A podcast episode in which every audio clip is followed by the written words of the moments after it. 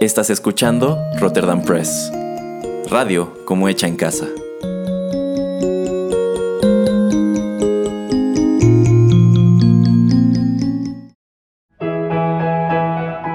Rotterdam Press presenta Arena Rocky Metal.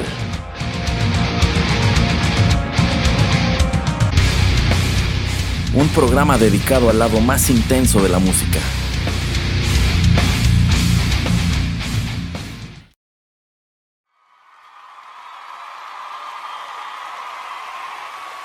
All right, Rotterdam Press. You wanted the best. You got the best. The hottest band in the world. Kiss.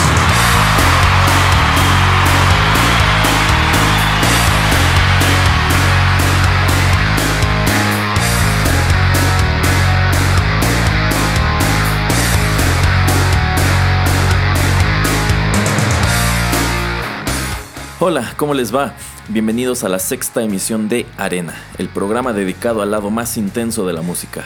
Los saluda Erasmo de Rotterdam Press con mucho gusto en esta primera emisión de 2018.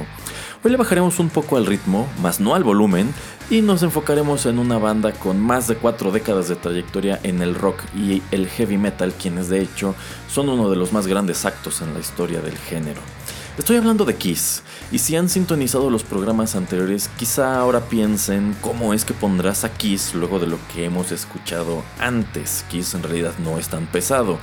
Y aunque esta es una pregunta más que válida, no negarán que desde la primera emisión advertí que aquí escucharíamos tanto metal como rock, así que ahora le toca el segundo. Bueno, Kiss es una banda enorme y esto lo digo histórica y económicamente hablando, pues el suyo es uno de los actos más lucrativos que se han visto. Eh, y es que ellos, además de sus veintitantos álbumes de estudio y sabrá Dios cuántas giras en 45 años de, de carrera, tienen toneladas de mercancía oficial allá afuera. Y incluso no me viene a la mente otra agrupación que venda más mercancía que ellos, pues tienen desde camisetas hasta sarcófagos y cruceros. Y por si fuera poco, también tienen cómics, disfraces, libros, videojuegos y hasta películas como eh, Kiss Meets the Phantom of the Park y Detroit Rock City, que a casi nadie le gusta, pero la verdad a mí sí, yo la encuentro muy disfrutable. Ah, y bueno, también este espantoso crossover que hacen con Scooby-Doo y también tienen un especial de Navidad eh, dentro de esta serie de, de Family Guy, muy divertido por cierto. Y como si todo eso no bastara, ellos también tienen el Kiss Army, que es uno de los clubes de fans más curiosos que se pueden encontrar. Entonces Kiss es algo enorme y hoy quiero que abordemos una etapa bien curiosa de su historia. Resulta que hacia 1978 aún estaban juntos todos los miembros originales, es decir, Paul Stanley, Gene Simmons, Ace Frehley y Peter Criss, pero la banda ya empezaba a resquebrajarse y a su manager se le ocurrió algo muy interesante para sacudir las tensiones y mantenerlos juntos. Lanzar cuatro álbumes individuales, uno por cada miembro, en, preparación para el Dynasty, que salió en 1979. Ninguna banda había hecho algo así antes, para serles franco, aunque me gustan varias canciones de Kiss, no soy el más devoto de sus fans y la verdad nunca había asomado a estos álbumes. Así que decidí hacerlo en aras de traerles un pedacito de cada uno al programa. Y para no prolongar más la introducción, vamos con música. Ya regreso.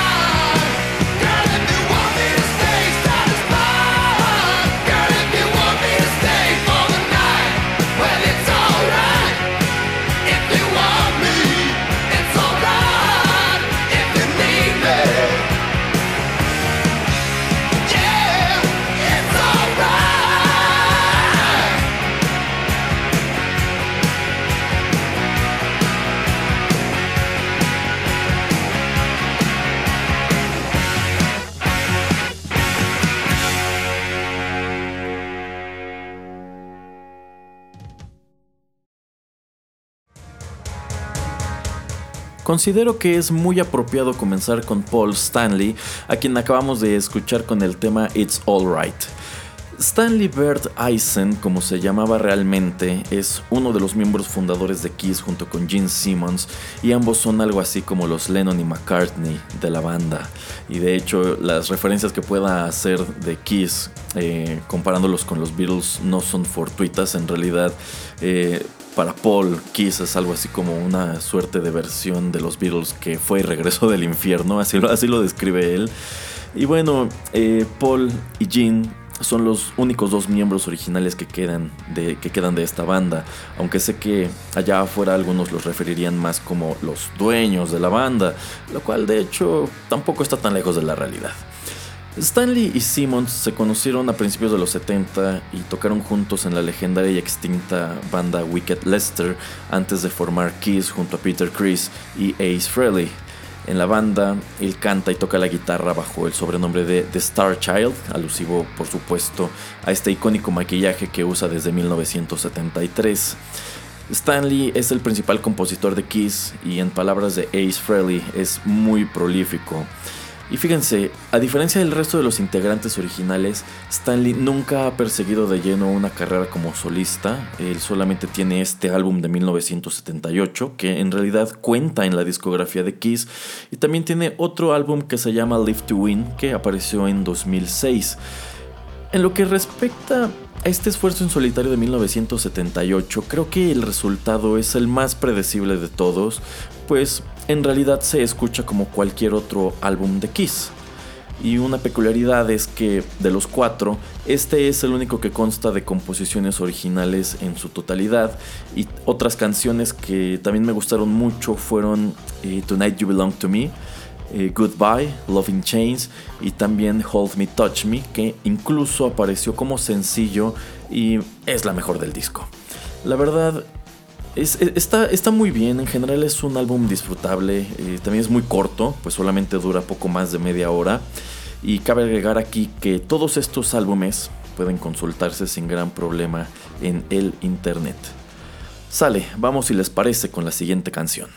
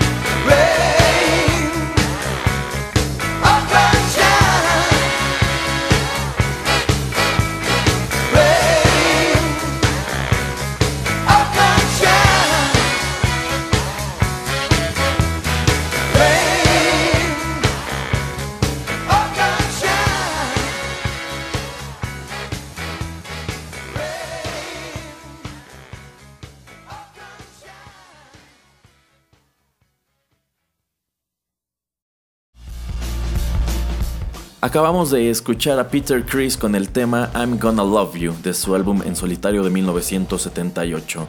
Fíjense que aquí me llevé una muy grata sorpresa, pues honestamente yo no esperaba gran cosa de él, era al que menos fe le tenía, y descubrí que el disco es una experiencia muy padre, si bien está mucho, pero mucho más relajado que los demás. Eh, prácticamente consta de canciones de rock and roll como la que les acabo de poner con un sonido muy old school, con todo y teclados, coros, eh, sax, ya saben. Eh, algunas de estas canciones también son baladas. Y bueno, en sí yo diría que es un disco muy acorde a la personalidad de Chris. Eh, su verdadero nombre es George Peter John Chris Cuola y él fue el tercero en integrarse a Kiss en 1972 luego de que Stanley y Simmons respondieran a un anuncio que él colocó en el periódico o creo que fue en la revista Rolling Stone. Eh, en fin, en, en este anuncio él se ofrecía como baterista para una banda de rock y a él le tocó ser dentro de este legendario El Gato, de Catman. En su disco, él canta y toca la batería en casi todas las canciones y de hecho escribió la mayoría de los temas, entre ellos este. Eh, lamentablemente, en esta época él ya no estaba en los mejores términos con Stanley y Simmons y fue el primero en salir de la banda en 1980. Y dependiendo a quién le pregunten, él dice que renunció mientras que los otros afirman haberlo despedido. Su reemplazo fue eh, Eric Carr y más tarde Eric Singer. Ahora, pese a que su disco está coqueto, este en realidad fue el peor recibido de los cuatro. Y pues todos sus esfuerzos como solista después de Kiss pues no, no fueron muy exitosos que digamos, pero eso no quiere decir que sus álbumes sean malos. De hecho, el, el, disco en solitario de Peter Chris me llevó a escuchar otros materiales suyos y la verdad también están muy dignos. Em, bueno, de este disco también les recomiendo las pistas You Matter to Me, que está bien pegajosa, eh, Rock Me Baby y Can't Stop the Rain. Curiosamente, eh, de este disco el tema que más pegó fue un cover que hizo de Tossing and Turning de Bobby Lewis, que a mí no me parece ni por poco el mejor de este material. Yo les recomiendo dar una oportunidad al álbum y si este les late, igual deberían echarle oreja a otro que apareció después titulado Let Me Rock You eh, en 1998 o mínimo a la canción Tears, que la verdad me encantó. Bueno, la historia de este señor con Kiss continuó en 1996 cuando los miembros originales se reunieron para mm, grabar un disco, para hacer una gira eh, luego él se fue en el 2000, pero regresó en el 2002 y se fue por última vez en el 2004. Estas reuniones, aunque lucrativas, no fueron muy productivas, pues para este punto Gene y Paul ya tenían absoluto control creativo sobre la banda y en realidad ellos no podían hacer mucho por cambiar a Ace y Peter. Eh, según Stanley, su principal conflicto con Peter Chris era su personalidad complicada y que en realidad él es un músico muy limitado. Y no me linchen si digo que él sería algo así como el Ringo Starr de esta banda. Y no, Peter la verdad no es ni por mucho el gran baterista que, que, se crea allá afuera. De ninguna manera es un virtuoso, pero la verdad tampoco es el inútil que Paul y Jean llevan años diciendo. Si me preguntan, es competente. Y nada más. Bueno, luego de Kiss, Chris tocó en la banda de Ace y también en solitario durante muchos años, aunque la verdad él produjo muy poco material y se retiró de los escenarios recientemente, en 2017. Hoy día eh, Peter Chris tiene 72 años y dato curioso, los, los, medios ya lo han matado en más de una ocasión, y que bueno, es algo que él toma con, con mucho humor. Ok, pues vámonos con lo siguiente, ¿sale?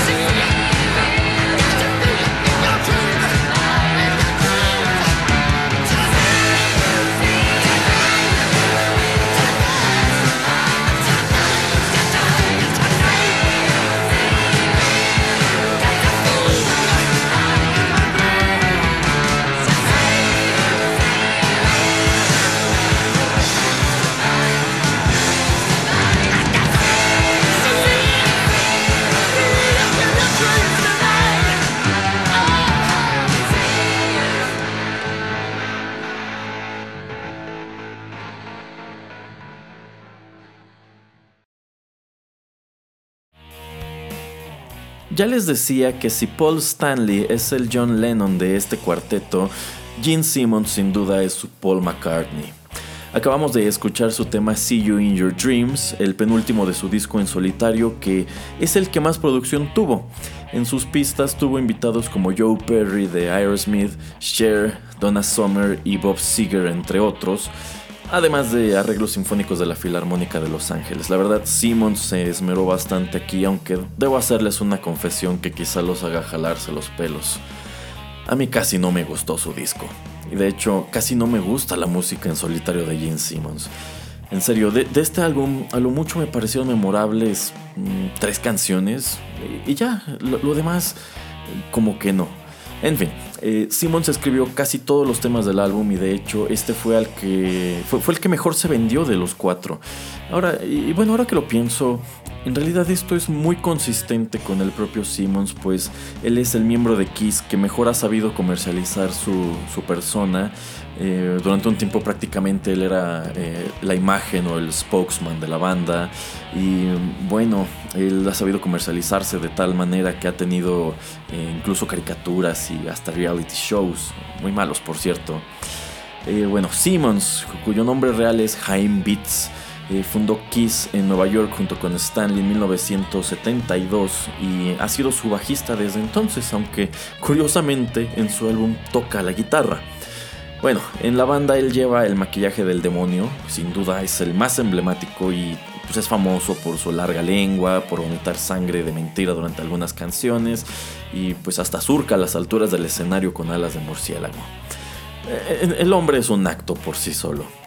Y puesto que es el más visible de los cuatro miembros originales, es el que más empresas ha perseguido por su cuenta dentro y fuera de la música. Y bueno, tanto así que hasta tiene una cadena de, restaurantes. Asimismo, a diferencia de los dos a quienes ya abordamos, él también es el más propenso a los escándalos y bueno, esto sobre todo por su personalidad arrogante y también sus posturas políticas, como últimamente con todo este asunto de la presidencia de Donald Trump, a quien, bueno, la verdad él apoya muy muy bajita la mano. En fin, vamos con la siguiente canción y bueno, ya sobra decir a cargo de quién corre.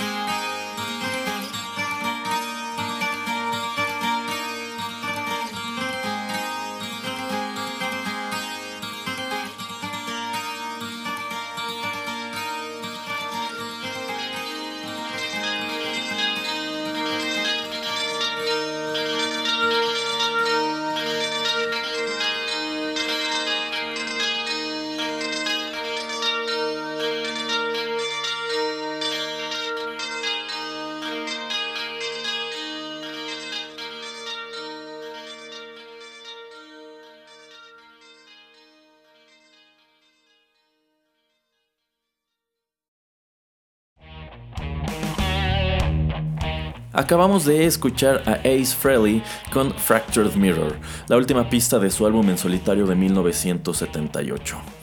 De los cuatro discos, este fue el mejor recibido por la crítica y de hecho es el más experimental, pues Frehley nunca se caracterizó por escribir muchas canciones mientras estuvo con Kiss. Él mismo cuenta que estas pistas él las había contemplado para Love Gun, para el álbum anterior de Kiss y también para el Dynasty, pero que cuando acordaron hacer esto de los cuatro álbumes, pues se las guardó para utilizarlas en el suyo porque no se consideraba capaz de componer un disco por sí solo en tan poco tiempo. Y bueno, esto incluso es eh, consistente con lo que Paul dice en su libro, en donde de hecho es muy crítico de sus habilidades como, como compositor. Ah, porque olvidé decir que Paul Stanley publicó su biografía hace, hace un par de años, me parece. Y es un libro interesante, por lo menos, por lo menos a mí me atrapó, me gustó mucho más de lo que esperaba, pero eh, también es, es, una memoria que he recibido mucho odio porque a fin de cuentas es su versión de la, de la historia y hay numerosos pasajes en los que habla pestes tanto de Ace como de Peter y bueno, en las mentes de muchos fans Kiss se acabó cuando ellos se fueron de la banda, pero pues en realidad yo creo que los músicos que los reemplazaron eh, pues han traído un, un nivel mucho mejor. Y también algo que se me hace curioso de este libro es que Paul no quiere terminar Kiss cuando él ya no pueda tocar, sino que desea que otros músicos asuman los personajes y así la banda, digamos, se perpetúe. Sería curioso, ¿no? Bueno, este libro yo lo tengo en, audiolibro. La verdad está, está, está, recomendable, está muy digerible, muy ligerito, aunque sí está un poco largo, dura alrededor de 10 horas. Pero bueno, regresemos a Ace. Su verdadero nombre es Paul Daniel Frehley y él fue el último en sumarse a la banda como segunda guitarra en 1972. Algo que no se cansa de mencionar es que a él se le ocurrió lo de tocar disfrazados y que de hecho él diseñó tanto el logo de Kiss como el maquillaje de los cuatro. Pero bueno, e, esto en realidad depende a quien le, pregunten. Lo cierto es que Paul y Jean le rentan eh, las imágenes de el Spaceman y el gato incluso hoy. Ace salió de la banda en 1982, a decir suyo porque ya no estaba contento con su dirección musical y sí, la verdad este fue un periodo eh, pues muy poco afortunado para Kiss. Pero según Paul, lo echaron porque era flojo, problemático, era adicto a las drogas y pues en general era un peligro para todos. ¿Y saben qué? Yo, yo le creo más a Paul porque, bueno, el propio Frehley admite que era un caos en, aquel entonces y como que no ha cambiado mucho con los años. Esto se nota en, sus entrevistas. Incluso cuando, cuando él aún estaba en Kiss, alguna vez le llegó a disparar a un individuo en, Texas. Entonces, eh, pues sí, era un tipo un poco problemático. Cuando él sale de Kiss, su reemplazo inmediato fue eh, Vinnie Vincent, quien tampoco duró mucho con la banda. Y eh, bueno, esta es la posición que de hecho ha tenido más, este, más reemplazos. Actualmente el manto del Spaceman lo lleva eh, Tommy Thayer, quien de hecho es, un guitarrista muy competente, aunque también muy odiado. Eh, bueno, Ace también regresó a la reunión del 96 y se fue en el 2000 por segunda ocasión junto con Peter. Y al igual que este, pues su relación posterior con Paul y Jean no, no, fue muy cordial. Durante años unos se la pasaron hablando mal de los otros, tipo Metallica y Dave Mustaine, aunque hace poco, hace poco hicieron las paces. Ace ha tocado en vivo en conciertos de Jean y Paul cantó una de las pistas del álbum más reciente de, de Ace. Eh, también la carrera de solista de Ace Frehley es la más exitosa de los cuatro y es que al menos, al menos sus pistas instrumentales como la que recién escuchamos están padres. De este mismo disco les recomiendo también Rip It Out, que la verdad está súper agresiva. Eh, también What's on Your Mind. Y bueno, curiosamente el sencillo principal fue un cover de la canción New York Groove de Hello, que la verdad a mí no me encantó. Yo creo que Fractured Mirror es la más interesante de todas. Otra cosa que no puedo dejar de mencionar es que Ace goza de una enorme reputación como guitarrista cuando en realidad él mismo admite que no sabe nada de teoría musical pues nunca estudió el instrumento, en sí nunca, nunca estudió música. De hecho para Paul Él, al igual que Peter, es un músico despreciable. Y vamos, la verdad no es ningún virtuoso. A legua se nota que no es Petrucci, ni Satriani, ni Vai, ni siquiera Angus Young. Pero, pues de que fue un guitarrista influyente, lo fue. Hace poco vi una entrevista con Loudwire en donde le sugirieron hacer covers de Pantera en su banda, porque a fin de cuentas él fue una de las inspiraciones de Dimebag para coger la guitarra, y, me, pareció genial que Ace reconociera que no podía tocar tan rápido como Dimebag. Creo que, creo que es chido que una estrella de su estatura no tenga miedo de, reconocer sus, sus límites. Y bueno, con eso abordamos los cuatro discos en solitario de Kiss de 1978. Creo que en cada una de las canciones encontramos algo distinto que nos permite asomar a cómo funcionan estos músicos fuera de la banda por la que son conocidos. En vista de que ya escuchamos a todos en solitario, pues para terminar, ¿por qué no los escuchamos juntos?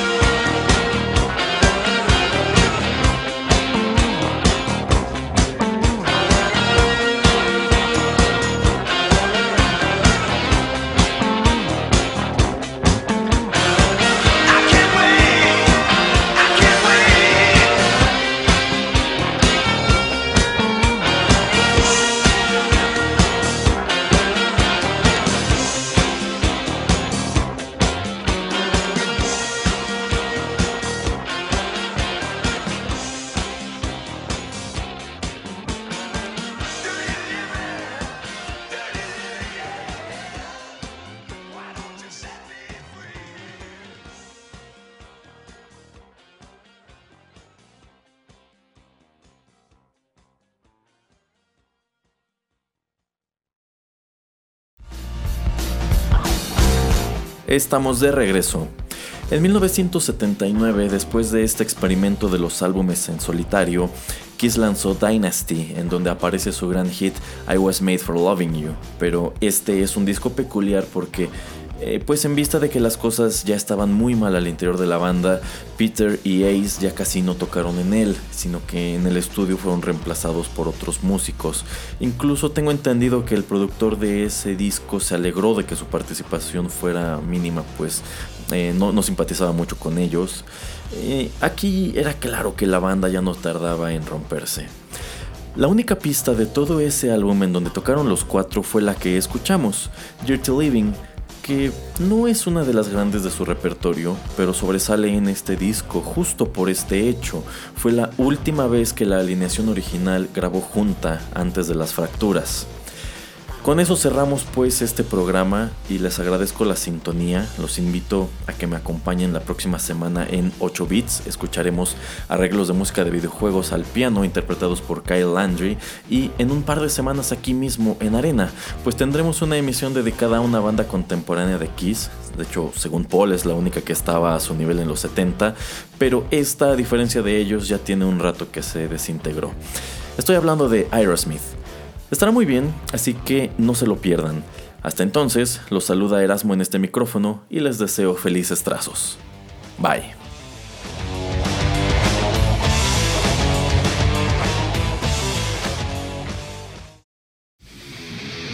Esto fue Arena.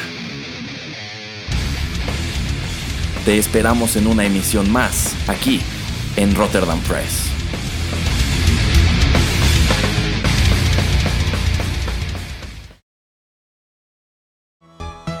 Pillaje Cibernético. Revista cultural en línea.